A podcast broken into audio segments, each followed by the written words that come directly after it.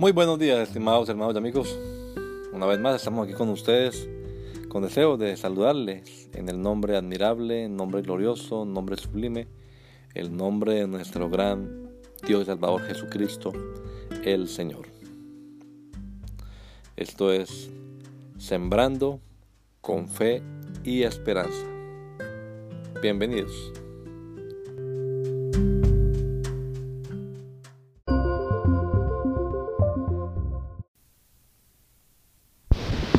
Él sabe. De pronto uno piensa que otros podrían haberlo hecho mejor. Pero Él te escogió a ti, me escogió a mí. Y Dios no se equivoca. Nosotros tenemos que saber con quién trabajamos, quién es Él. Yo no trabajo con la Iglesia Pentecostal Unida, en primera instancia trabajo con el Señor Jesucristo. Y así aunque mi padre y mi madre me dejen con todo, Jehová me recogerá. Y la iglesia tampoco nos ha abandonado, gracias a Dios. Pero si se le llegara a ocurrir, Cristo no nos va a desamparar. Si yo tuviera necesidad de algo, dígame una cosa, hermano, póngase la mano en el corazón. Si usted o yo necesitáramos algo, ¿será que hay alguna cosa que sea imposible para Dios? ¿Por qué puedo yo creer que Dios me puede perdonar pecados y en cambio no me puede proveer 10 mil pesos? Si perdonar pecados es más difícil que dar 10 mil pesos.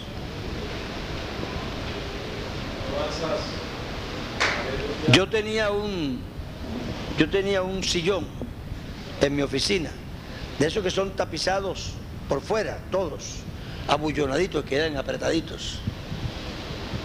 Entonces, tenía mi oficina, ahí era que yo oraba. Y un día estaba sin cinco, amanecí sin una sola peseta.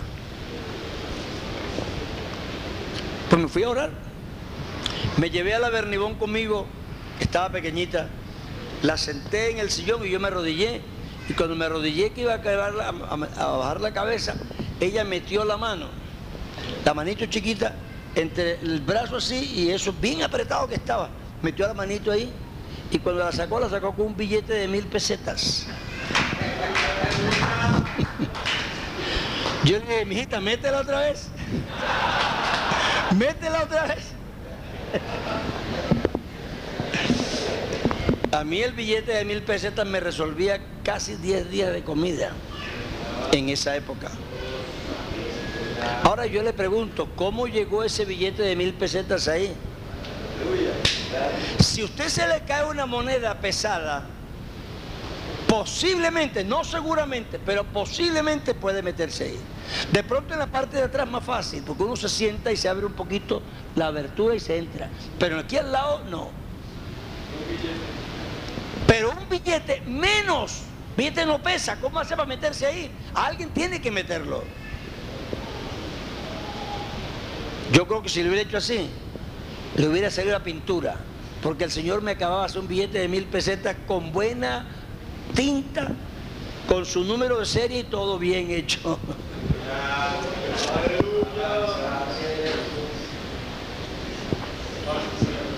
Dios sigue siendo el mismo. Dios no ha cambiado. Dios no ha cambiado. Yo le aseguro a usted que Dios no ha cambiado. Este Dios nuestro nos guiará aún más allá de la muerte. Claro que habrá días en que uno se vea y mañana, pero ¿por qué os afanáis? Por el día de mañana. No es que nosotros seamos negligentes, no es que nosotros seamos despreocupados, lo que somos gente de fe, que es muy distinto, es muy distinto. Así que yo tengo que saber con quién trabajo. Porque cuando yo esté solo en el campo, no me voy a encontrar con el hermano Miguel Delgado. Él no está por ahí. Pater se fue para Cúcuta y no está por ahí. Y el otro lo tengo caña, no lo dejan salir de allá. ¿Y qué hace uno? Si, si a veces la persona quiere ayudar, pero ni, sabe que uno tiene una, necesidad. Y mientras uno llama, y a veces no tiene plata ni para el teléfono.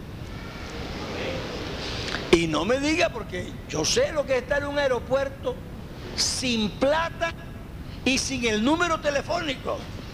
Y no ha venido nadie a esperarme y está uno en un país extranjero. Yo sé cómo es eso. Nosotros, hermanos, no estamos trabajando con cualquiera. Este es un Dios especial y maravilloso. Aunque, ¿cómo dice la Biblia? Con Él estaré yo donde? ¿Cómo? Con Él estaré yo en la angustia.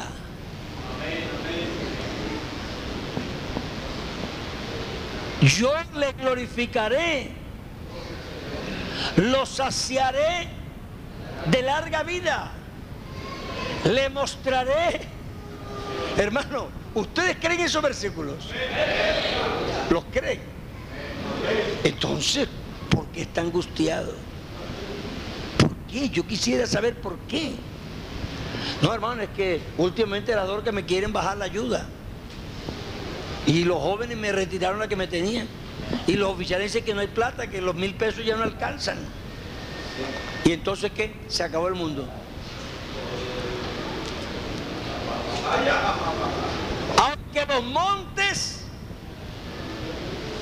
aunque la tierra tiemble y los montes se traspasen al corazón de la mar, y el profeta igual dice, aunque no haya vacas en los corrales, aunque en la vida no den su fruto, aunque los campos no den mantenimiento, eso sigue siendo verdad. Nosotros tenemos que seguir creyendo que el que está con nosotros es el Dios Todopoderoso. Diga gloria a Jesús. Aleluya. Aleluya. Ve hermanos, nosotros los que somos líderes estamos haciendo lo posible. Recogemos ofrendas, hacemos proyectos, hacemos planes, recortamos aquí, miramos el presupuesto, pero es que además, entre otras cosas, son tiempos muy difíciles. Pero yo decía allá en la, allá en la iglesia central predicando, varias veces lo dije, Qué malos tiempos, gracias a Dios. Qué tiempos tan difíciles, gracias a Dios. Esta generación de pastores tiene la oportunidad que no han tenido otros. Y es que en medio de esta angustia podamos descubrir que Jesucristo es el mismo de ayer, de hoy y por los siglos. Aleluya. Oh, aleluya. Aleluya. Aleluya. Aleluya. Aleluya Dios. Aleluya.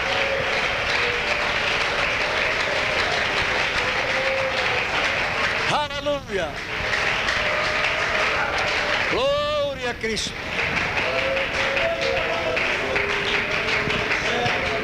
Aleluya. Nuestro Dios no ha cambiado.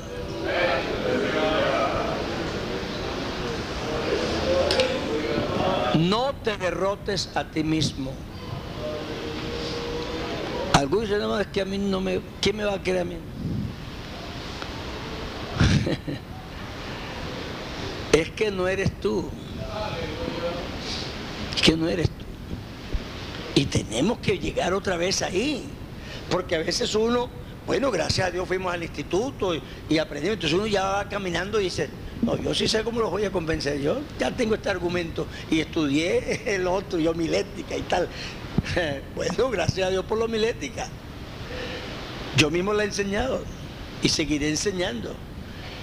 Pero cuando llegamos aquí, cuando llegamos aquí, aquí es la realidad. Aquí se acabaron las historias. Esto ya no es más de Aquí es Dios. Aquí es el Espíritu de Dios en nosotros. ¿Sabe quién convence a los pecadores de pecado? No es tu habilidad. Uy, hermano, es que el domingo sí prediqué un sermón, francamente, por la gracia de Dios, pero me salió bien. Te estás equivocando.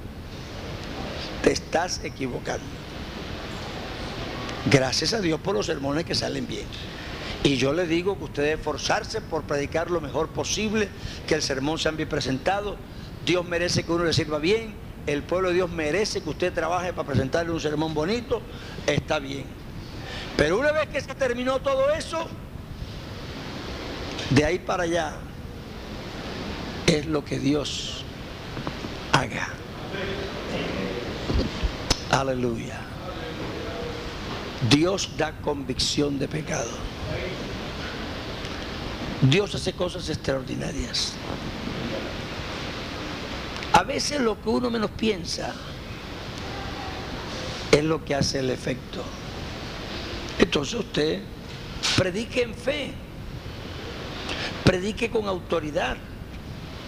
Eso sí, hermano, asegúrese que usted está lleno del Espíritu Santo. La unción es así, vea. Usted está lleno. Esta es la unción que llena su vida. Es así. Hay que saber soltarla para que otro vaso se llene. Así es la unción. Pedro dice, no tengo plata ni oro. Y usted dice, hermano, ¿cómo voy a hacer la obra si no hay aquí ni plata? Sin plata no, no, uno puede hablar mucho y que la oración y todo, pero es que la plata se necesita. claro que se necesita. Pero ¿dónde está la plata? Jesús le dice a Pedro, dice Pedro, la Dian nos visitó hoy. la Dian nos hizo una visita y me dijo que no había pagado la retención en la fuente. Entonces, ¿tú qué crees? Ese Pedro dice, no, pero es que los que pagan la DIAN son los de afuera, no los nuevos. Eso era antiguamente. Los extranjeros los que pagaban la DIAN, no los nacionales. De todos modos, Pedro, aunque sea un abuso, vamos a pagar. Coge el anzuelo. Yo pensaba que si vete al banco. Ve llena un formulario si nos prestan 20 millones ahí. Hermano, no lo tomen a mal, pero es que nosotros nos hemos dejado enredar del mundo moderno. Créanmelo, créanmelo. Nosotros no podemos decir que es que ya Dios no es así, que es que no, que es que Dios no ha cambiado, porque Dios es inmutable. Es que no puede ser. No puede ser. Estamos perdiendo plata por habernos olvidado de lo que Dios nos dijo. Le digo, Pedro, joder, llena un formulario y vete al banco y dile que parte mía, a ver si nos presta, que yo les pago mañana. Que apenas me llegue el cheque del supervisor, yo, cuando, cuando Judas mande los, los diezmos acá, yo le pago. No, es que este supervisor es más gordo.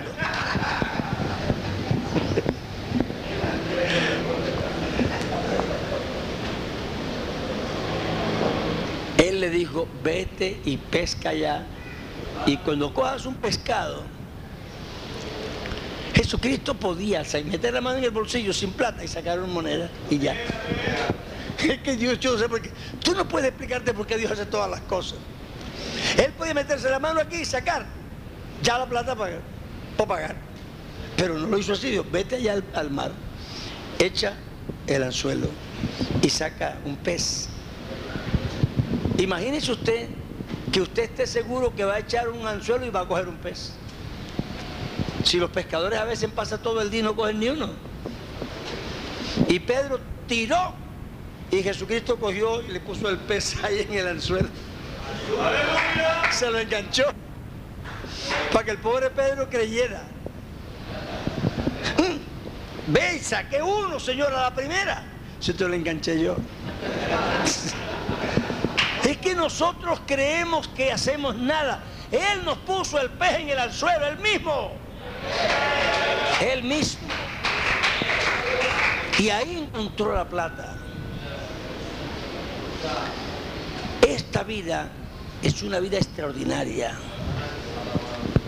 Yo estaba trabajando y no, no, encontraba a nadie. El director de misiones me dijo, vea Álvaro, no se preocupe, usted siempre, si no vienen los que usted le habla, Dios le manda a alguno que usted nunca le ha hablado. Bueno, eso a uno, cuando uno es joven, lo consuela, pero le suena a cuento. ¿Cierto? Sí, eso como para que no me, para que no me desanime. Pero hermanos, yo estaba en esa sala de oración pidiéndole a Dios que mandara a alguien, porque no venía nadie, nadie, nadie. Y no entró nadie. Y salí a hacer el culto. Mi esposa tocando el, el piano, mis niñas y yo.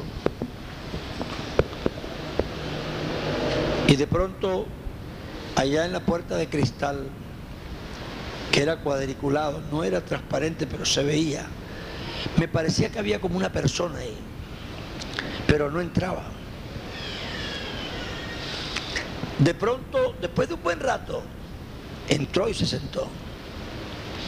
Y yo prediqué y ella se entregó al Señor. Y yo le dije, esa misma noche no, porque ella se entregó y era nueva. Pero después de bautizada, yo le dije, hermana Pilar, yo me di cuenta que usted llegó a la puerta, ahí se quedó un rato. ¿Por qué no entraba? Y yo le dije, ¿qué pasó? Ella me dijo, no, hermano Álvaro, es que yo llegué, yo vivía aquí en el, edificio y nadie me invitó, sino que pasé por ahí y me di cuenta que el local nuevo tenía luces puestas. Entonces yo me acerqué y abrí la puerta. Quería entrar por curiosidad, pero abrí y vi que estaba eso solo, estaba usted solo y su esposa. Y yo dije, no, donde yo entré enseguida se dan cuenta. Entonces le daba pena que, que la pusieran como en evidencia. Entonces ella cogió y suavecito cerró la puerta y se iba a ir. Pero no podía soltar la manija. hermano, yo intentaba, pero es que no podía la manija, la tenía pegada a la mano. Y por más que yo abría, no, ahí estaba. Y entonces no fui capaz, entonces hice así, abrí, se me fue la mano, y yo, ya voy a entrar y se sentó. Y eso le permitió escuchar el Evangelio. Yo te digo una cosa, Dios no ha cambiado. Dios no ha cambiado. Dios es un ser verdadero. Nosotros trabajamos con un Dios que hace milagros. Él está esperando que nosotros le demos una aceptación real Hemos entrado en un grupo de personas que trabajan, hemos entrado en un grupo de personas que hacen cosas y estamos contentos y todo. Pero hermanos, nosotros tenemos que tener una aceptación real de la invitación que Dios nos ha hecho. Porque si no, no nos va a funcionar. La Biblia dice que cuando Dios los llamó, dejándolo todo, lo siguieron. Algunos empiezan en una ciudad y no quieren salir. A veces no es por la plata, no quieren dejar la ciudad. Les gusta vivir aquí, les gusta ir a Cañaveral, a Cabecera, a tomar helados en la cafetería. Pues eso es bonito. Uy, ¿cómo será la vida en un pueblo, hermano? Sin cafeterías, sin almacenes.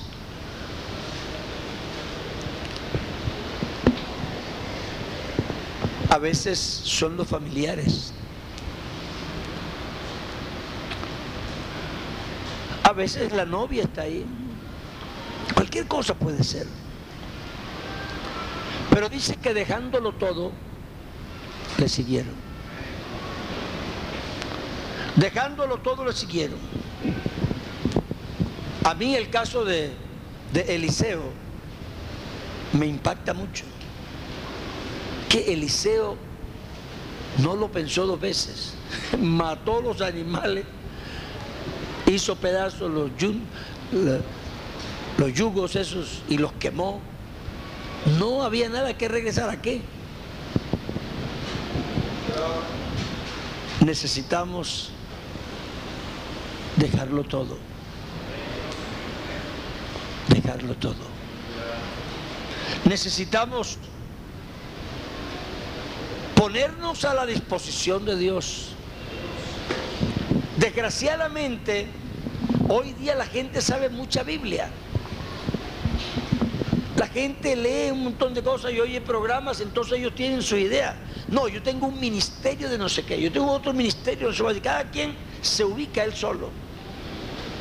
Y entonces quiere él decir qué es lo que quiere que lo pongan a hacer. Pero, ¿por qué no dejas que Dios te ubique?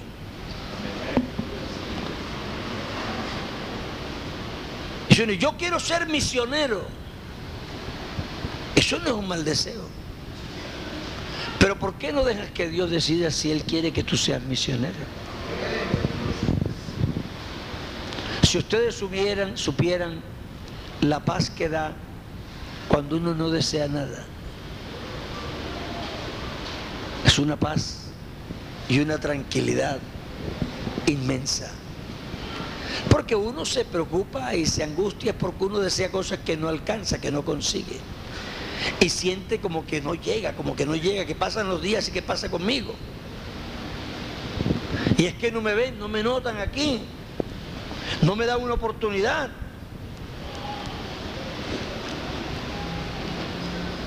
Vamos a aceptar el reto. Cuando yo estaba en los campos misioneros, a veces yo cantaba un himno. En mis presentaciones yo decía, ese himno, ese himno tiene estrofa que dice, a veces dije que por él penoso es trabajar, que mucho yo sacrifiqué su senda por andar. Mi fama y mi fortuna por ti abandoné. Entonces le oí así decir, mi hogar de eterna gloria por ti abandoné. Mis manos enclavadas en cruenta cruz miré, mas hoy caminaremos unidos tú y yo. A veces uno le parece que ha dejado mucho. Le parece que ha hecho un sacrificio. Le parece que hacerse pastor ha sido una renuncia. Y eso lo hace sentir que uno ha pagado un precio. Yo le digo la verdad, yo no siento que he pagado ningún precio. Sinceramente. Y lo he pensado muchas veces, porque además, ya digo, ya estoy de salida, ya soy mayor. Ya no estoy mirando a ver qué va a pasar mañana. O, no, yo ya tengo 58 años, entonces ya, ya viví. Lo que venga de aquí para allá es, como dirían allá, la ñapa. Eso ya es la ñapa. Pero nosotros ¿qué hemos dejado? La vida tiene tres conceptos de propiedad. El marxista dice, esto es del Estado. El capitalista dice, esto es mío. El individuo es el dueño. El cristianismo dice, esto es de Dios. Y se ve que Salomón y David entendían bien eso. Pues nada tengo. Pues todo lo que tengo es tuyo. Y de lo recibido de tu mano. Entonces, ¿cuál es el sacrificio? Si más bien hemos sido aprovechados de lo que era de Dios y nos puso en las manos, le pusimos parte en la ofrenda y lo dijimos, nosotros no quedamos nosotros para nosotros. Resulta que el hermano Edinson llegó a la casa, mis hermanos Álvaro, le traigo aquí esta torta de cumpleaños. Y yo no tenía plata para la torta de cumpleaños, limpio. Pero él me trae la torta de cumpleaños. Le digo, hermano Edinson, lo invito a una fiesta de cumpleaños. Ah, bueno, hermano, y se queda. Digo, amor, tráete un cuchillo y tráete dos vasos de agua, por favor. Y entonces corto de la torta que él me trajo y le brindo. Me corto un pedazo para mí y otro pedazo para él. Y doy un vaso de agua y otro. ¿Cuál sacrificio hice yo? Aunque le dé media torta, si la compró él y me la trajo de regalo. Le estoy brindando de la torta que él me trajo. Lo que pasa es que nosotros, ¿verdad? No creemos eso. No, hermano, esto a mí no me lo dio nadie, esto me lo gané yo, vea, con el sudor de mi frente. Si no me levanto temprano, como dicen ahora, a camellar, yo no lo hubiera conseguido. Y se lo he quitado a mis hijos de la boca para ponerlo en la ofrenda misionera. No le has quitado nada si no era tuyo. No era tuyo. No tenías nada de lo recibido de su mano. Es, eso tenemos que creerlo. Si no lo llegamos a creer, ¿verdad creeremos que hemos hecho un sacrificio? Mejor cantemos ese otro coro que hemos cantado por años. Vacía estuvo mi alma, no encontré satisfacción hasta que el maestro me dio su salvación. Cuando él a mi alma entró, paz, dulce paz me dio. Quítenme todo. Quítenme todo. Quiten mis deseos. Quiten mis bienes, mis placeres, las flores, la lluvia, el sol. Quítenme la fama. Todo el que me ama. Quítenme todo. Menos menos a mi Señor. No me lo quiten a Él, porque no me van a quitar nada, yo no tengo nada. Todo lo que tengo me lo ha dado Cristo. Mi padre me dejó una herencia. Se murió, lo tenía se lo repartieron los acreedores. Y 18 hijos que le resultaron. Se lo repartieron todos, mi mamá se quedó sin nada y yo también. Así que empecé la vida sin nada y huérfano. Entonces, ¿cuál es el sacrificio? Nosotros nunca haremos un sacrificio por el Señor. Más bien viviremos toda la vida agradecidos que siendo nada, Él nos tuviera en cuenta, que siendo perdidos, Él nos sentara en lugares celestiales con Cristo. Yo le oí el testimonio del hermano Filadelfo. Él, Filadelfo fue hechicero y fue malo en el mundo. Matarse con cualquiera, ¿qué pasa? Listo, a lo que sea. Yo no, no le tenía asco a nada. Y Cristo lo salvó. Y entonces vino aquí a Bucaramanga a una asamblea de pastores. Y entonces Campo Elías, que era el presidente, dijo, pasen los pastores aquí arriba que nos vamos a tomar una foto, todos los pastores. Y empezaron a pasar y él estaba ahí en la primera banca. Y él se paró y él miró a esos hombres allá, todos sanos, buena gente. Él dijo, no, pero ¿con qué cara me paro yo ahí? Hechicero y de todo lo que he sido, vulgar. No, realmente no tengo yo esa dignidad.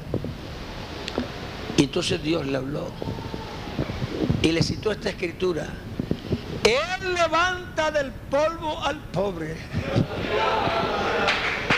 Aleluya.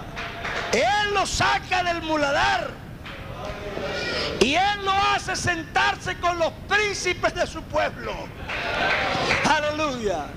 Hermanos, ojalá nosotros no se nos olvide nunca. Nunca que Él nos sacó del polvo, nos levantó del muladar. Él nos ha hecho sentar con los príncipes de su pueblo. Él nos ha hecho ser lo que somos. Él nos ha enriquecido. Todo lo que somos y todo lo que tenemos se lo debemos al Señor. Si me toca pasar una noche sin dormir por Él, bien pasada. Si me toca pasar un día sin comer, bien pasado. Si me toca desprenderme de mil pesos o un millón, bien desprendidos. Todo lo que soy y todo lo que tengo, se lo debo a Él. Aleluya. Nosotros hemos sido llamados. Nosotros hemos sido puestos en alto por Él. Hay un himno en inglés que yo me sé, o que casi no me sé bien, pero conozco la letra. Dice el hombre, ayer pasé por el pueblo donde nací. Gracias a Dios ya no soy el hombre que antes fui. Gracias a Dios que no soy el borracho que antes fui. Aleluya. Si hoy estamos aquí con manos limpias, con una mente sana, con un cuerpo sano, con un corazón lleno del Espíritu Santo, se lo debemos al Señor. Él nos sacó del cielo inmundo, nos sentó en lugares celestiales con Cristo. Él nos ha hecho ser lo que somos. Aleluya, aleluya, aleluya. Oh, aleluya. Aleluya. Pónganse de pies, hermanos. Aleluya. Aleluya. Aleluya. Aleluya, Dios.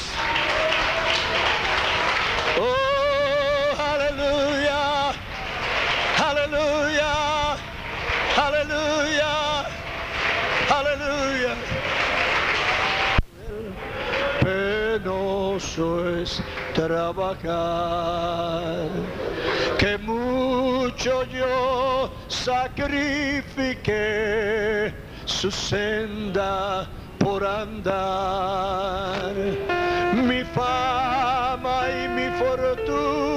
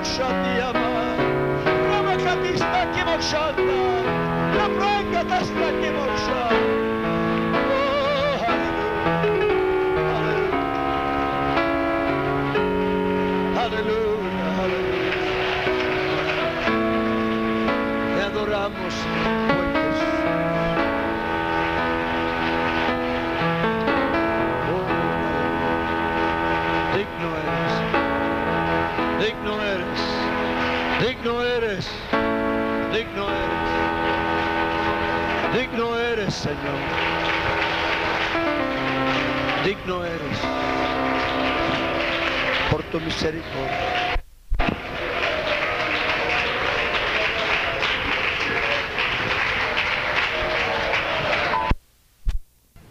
Hermanos.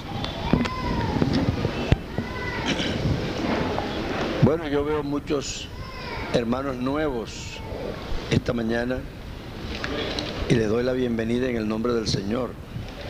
Esperamos que, que estas lecciones sean de ayuda y de bendición al ministro. Algunas cosas pues las sabemos. No sé cuántos tienen el módulo.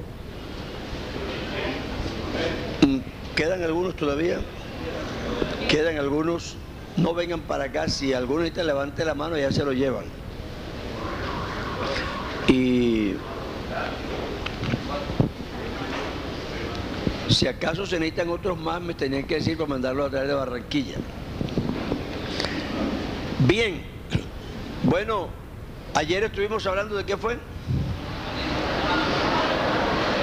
De del llamado. ¿Y qué es lo que hace que Dios llame a los hombres? ¿Por qué los llama? Por hay necesidad. ¿Cuál es la necesidad? No lo olvide.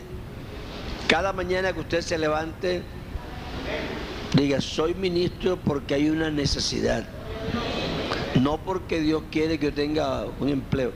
Dígame una cosa, ¿ustedes recibieron un marcador, un separador de Biblias que se dice soy ministro?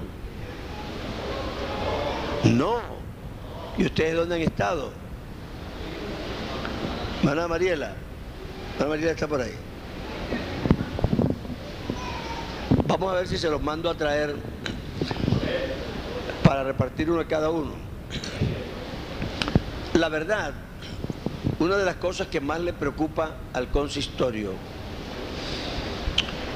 es el hecho de que el ministro no pierda su identidad de ministro. Usted dice, no, yo sí sé que soy un pastor, sí, yo también. Pero nosotros todos, todos, todos, del hermano Alba para abajo aquí todos, no hay nadie que con los años no se acostumbre a ser lo que es y poco a poco hasta se olvide. Porque le pasa a uno con el carro, le pasa con la casa, le pasa con todo. Usted se compra un carro nuevo y usted va consciente que lleva un carro nuevo. Pero al mes o dos meses se le olvida, va en el carro por todas partes. Y ya se le olvida que es nuevo.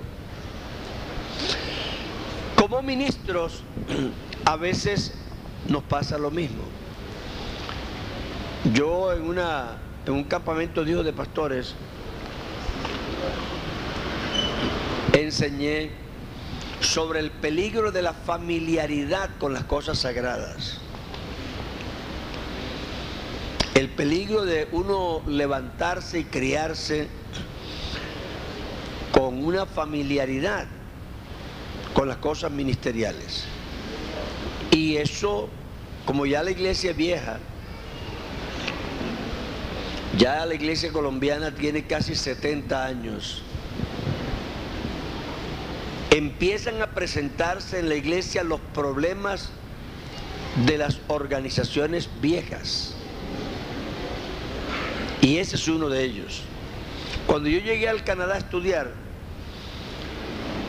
uno de los ancianos de la iglesia se levantó y dijo, bueno muchachos, el sitio en que uno más fácil se puede ir al, al mundo es en el Instituto Bíblico. Y uno dice, ¿cómo así? ¿Cómo así si uno viene aquí a consagrarse? A buscar más del Señor. Y él dijo, no, es que una persona que pasa todo el día con la Biblia, que habla mucho de la oración, que habla mucho de las cosas divinas, poco a poco eso se vuelve un argot, una manera de hablar. Se vuelve evangélico.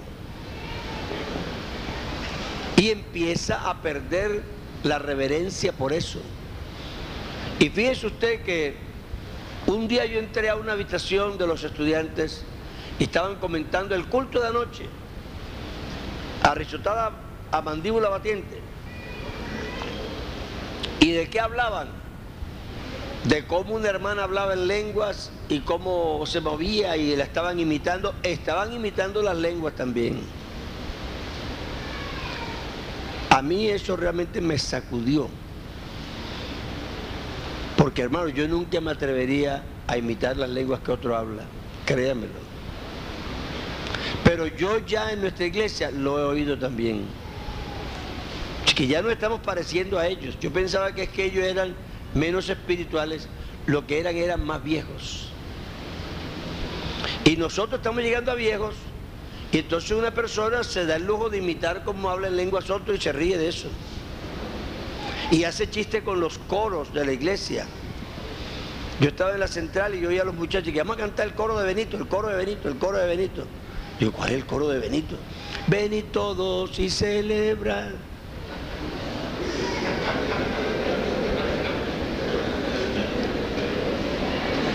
Entonces uno sin darse cuenta porque no lo hace pronto por maldad, no lo hace con maldad, pero sin darse cuenta empieza a manosear las cosas sagradas y a tratarlas con irreverencia. Y eso le pasa al pastor. El pastor poco a poco, si no está mucho que predicar, eh, un versiculito ahí tal, y, tal, tal, uno fácil. Que llegué tarde, hermano, estaba visitando por ahí y tal. Bueno, hermano, pónganse de pies. Y vamos al culto y predica ya. Un consejito. Por eso el culto se vuelve ineficaz. Usted de todo modo habló la palabra y de pronto lo que dijo estuvo bien, pero no tiene eficacia. Entonces, eso es lo que más nos preocupa. Que el pastor siga siendo profundamente consciente que él es un ministro, un hombre de Dios. Que cuando él habla la gente lo escucha así. Y la gente dice, no, lo que usted me diga voy a hacer. Y van a hacer eso. Y es una responsabilidad muy grande que una persona se ponga en manos de uno y diga que va a hacer lo que uno le diga. Entonces, hermanos, debemos renovar esa concientización. Gracias a Dios nuestra iglesia no ha llegado a extremos. Yo no, no, no estoy diciendo eso, ni creo eso. Ustedes me han oído predicar y yo casi me molesto cuando oigo que una persona insiste tanto en que nosotros como que estamos en, en pecado. No estamos en pecado. Pero sí tenemos una tendencia humana a acomodarnos, a acostumbrarnos. Eso tenemos que rechazarlo y mantenernos jóvenes espiritualmente, mantenernos con una visión de muchacho, como pasó con Caleb. Deme ese monte y yo lo tomo. Como era mi vigor antes, todavía. Yo estoy listo y dispuesto. Así estamos. Y así debemos estar. Entonces, somos ministros porque hay una necesidad grande. Además, hay otra razón. ¿Cuál es la otra razón? La incompatibilidad. ¿En qué consiste la incompatibilidad?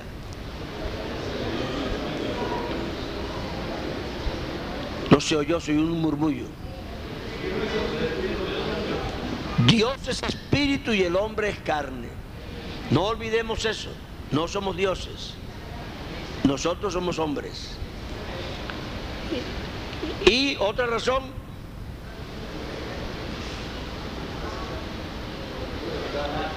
somos el conducto regular, hermano Capeto. Conducto regular, como dice ahí en el libro. Dios usa a los hombres para hablarle a los hombres. ¿Cierto? Entonces, este tipo de cosas que parecen como tan simples, no las podemos olvidar. Porque si no le hablo yo, no les habla nadie. Porque Dios espera que los hombres evangelicemos a los hombres. Así que esa es nuestra responsabilidad. Y Él ha escogido un grupo de hombres les ha dicho, deje las redes, deje los peces, deje la barca, deje su padre y venga, sígame. Voy a escoger este grupo para ese trabajo. Y Él nos ha sostenido, nos ha vestido, nos ha dado comida, nos ha pagado arriendo, nos ha guardado los hijos para que nosotros nos dediquemos a evangelizar el mundo. Así que lo que tenemos es una gran responsabilidad. Vamos a hablar de la consagración. Lección número 2, página 17. Alguien por favor que lea el versículo completo de Romanos 12, 1. Y de pronto el 2 también. Rápido. Pastores que manejen esa Biblia rapidito. Así que hermanos, os ruego, Con voz profunda de bajo y en alto. Fuerte. así que hermanos, os ruego por la misericordia de Dios que presentéis cuerpos en sacrificio vivo, santo, agradable a Dios, que es nuestro culto racional.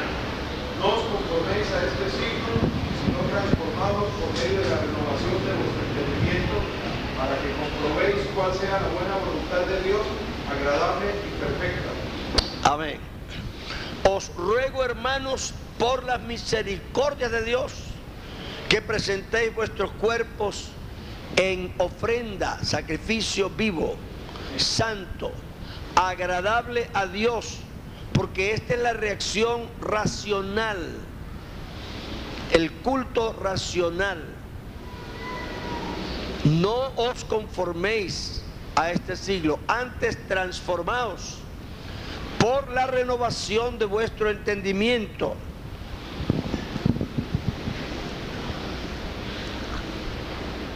Y entonces así comprobaréis que la voluntad de Dios es buena, es agradable, es perfecta, es santa. Cuando uno tiene una lucha con la voluntad de Dios, no necesita sino morir un poco y transformarse por la renovación del entendimiento. Hay que decir, no, no, es que yo de hermenéutica nada. Bueno, hay que entender. La comprensión orienta la fe, porque eso es lo que dice la palabra de Dios. ¿Cómo creerán en aquel de quien no han oído? Así que la gente cree en lo que oye. Así que la, la, fe viene orientada por el oír la palabra de Dios. Entonces nosotros necesitamos transformar el entendimiento o transformarnos por la renovación del entendimiento. Yo entiendo las cosas diferentes y empiezo a transformar mis acciones y mi manera de ver la vida. El objetivo es a través del análisis y del estudio de las escrituras que el estudiante comprenda el sentido real de pertenencia y exclusividad en relación con Dios, lo cual deberá reflejarse en todas las áreas de la vida. Hoy día tenemos planteados varios problemas, porque la sociedad tiene su filosofía de la vida.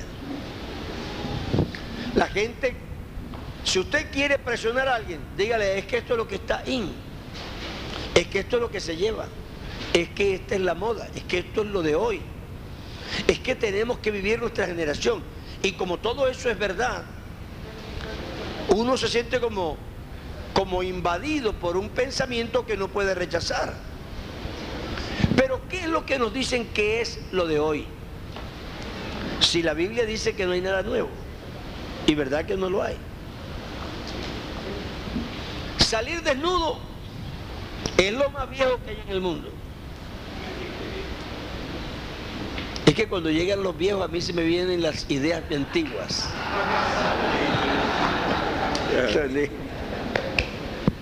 ¿Verdad? Le cambian la mente a uno si que llegan los viejitos. Pero viejitos están in.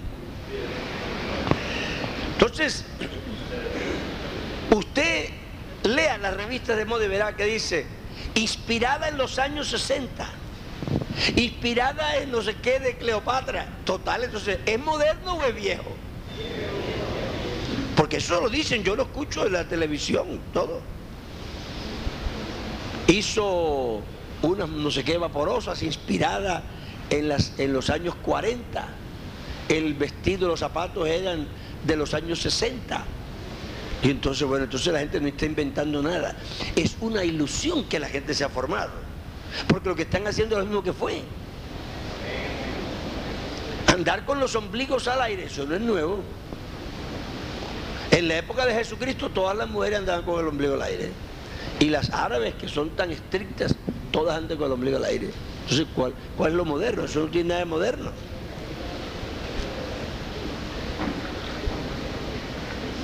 Pero entonces el mundo tiene unas ideas.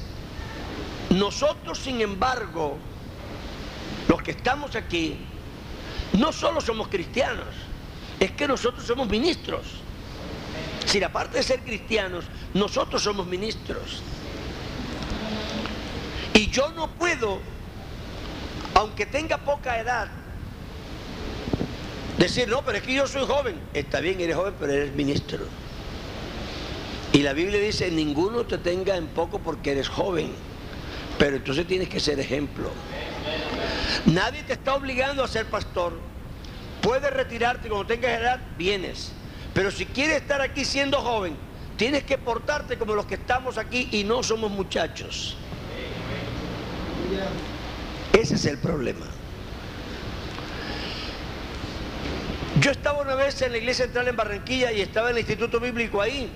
Ahí se quedaban algunos estudiantes. Y un día sábado que no había clases, salieron con la pelota de trapo a jugar en la puerta de la iglesia, en la calle.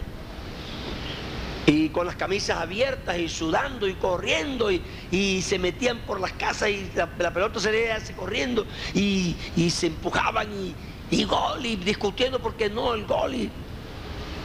Entonces una hermana llegó y se quedó mirando y dijo, ¿cómo uno va a ir donde un muchacho de esos dice a pedirle un consejo?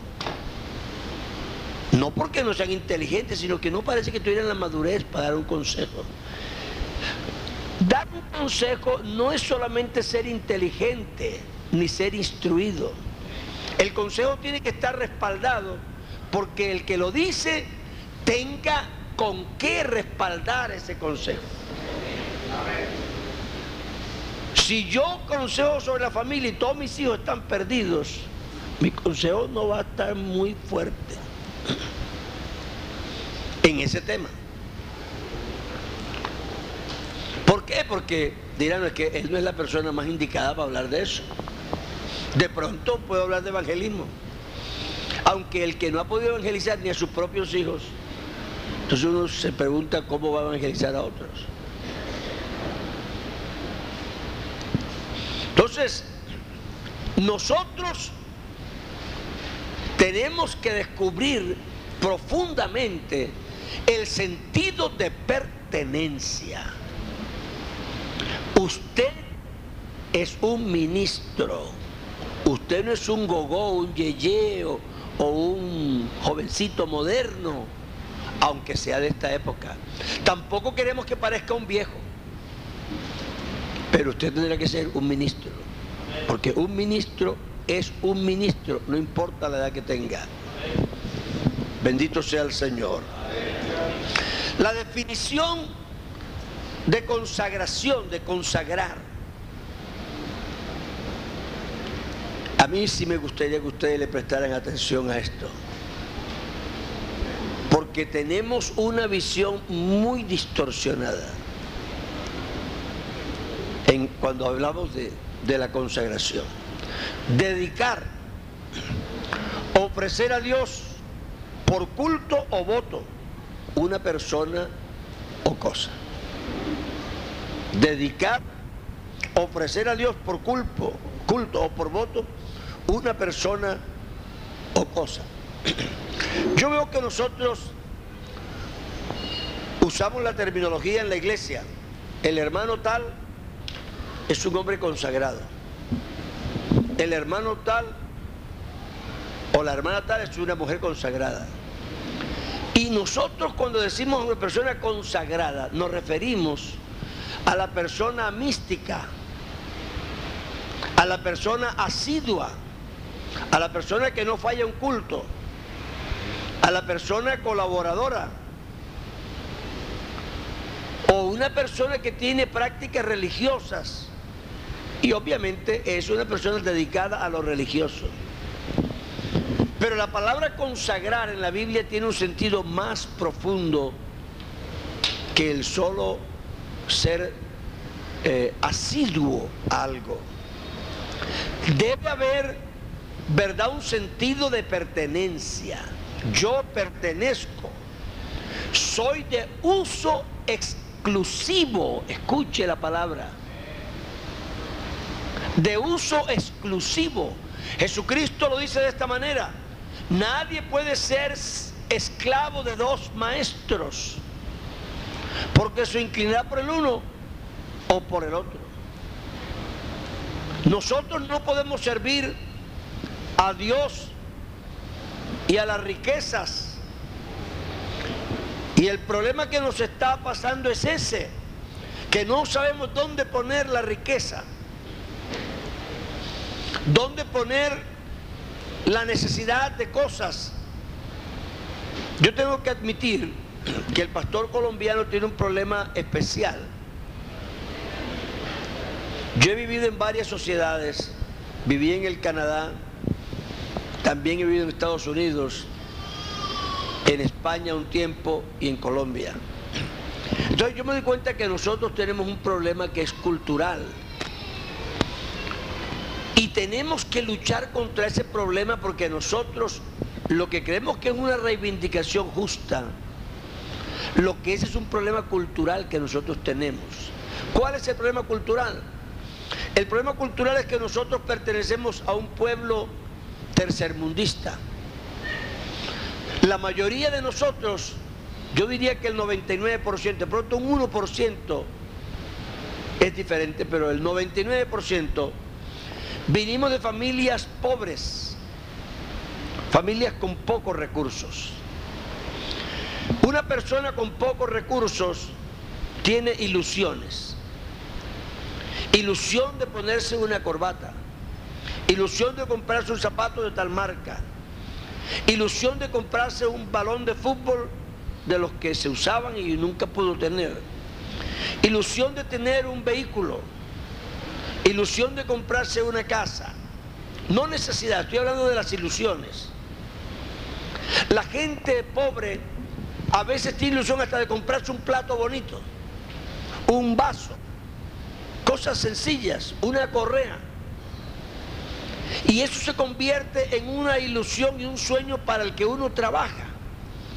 Una hermana en la central, una viejita, un día me, vino a hablar, me hablaba del joven, de su hijo, y estaba en un problema dijo, me dijo, ¿para qué? Él es un buen muchacho, es un muchacho que le gusta tener su moto, que le gusta... Ella pensaba que era un buen muchacho porque tenía aspiraciones. Entonces es una cosa que ella no está diciendo por mal. Ella lo ve así. Que una persona correcta y decente, una persona que se esfuerza por tener una casa bien bonita, tener su carro, tener su moto, tener todo. Eso está tan incrustado en la mente de la persona que el día que el pastor recibe un poquito más de lo común y corriente, viene el hermano Álvaro a decir, hermano, no se vaya a gastar eso, dice, mejor dicho, yo que soñé toda la vida y ahora viene el hermano Álvaro a decirme que no me lo compre. no, pero eso tampoco. Yo tengo deseo, también tengo necesidad y tengo ganas. ¿Acaso yo soy el único que no tiene derecho? Y se siente como, como que hay una contradicción y fíjese usted si es una cosa eh, cultural.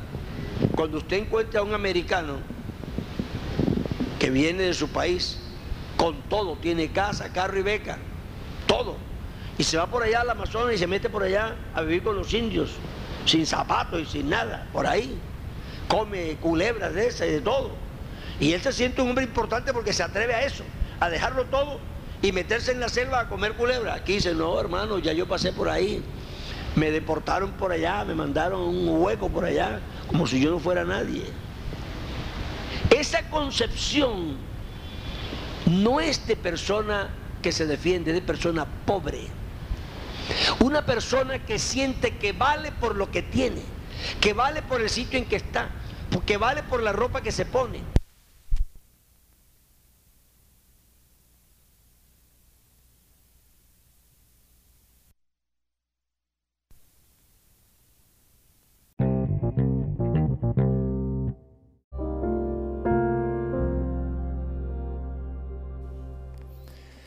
La Iglesia Pentecostal Unida Latinoamericana en Baltimore nos estamos reuniendo en la 8301 Liberty Road.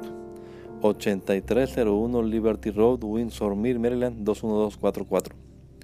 Y nuestras reuniones son los días domingo a las 8 de la mañana. Domingo 8 de la mañana tenemos el servicio de adoración, alabanza y enseñanza de la palabra de Dios. Venga juntamente con su familia y allegados. Serán todos bienvenidos a nuestra reunión dominical.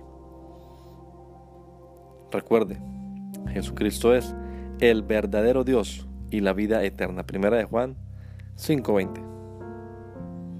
Y si otros días madrugamos a buscar la comida que perece, ¿por qué no hacerlo el día domingo para buscar la comida que a vida eterna permanece? Le esperamos.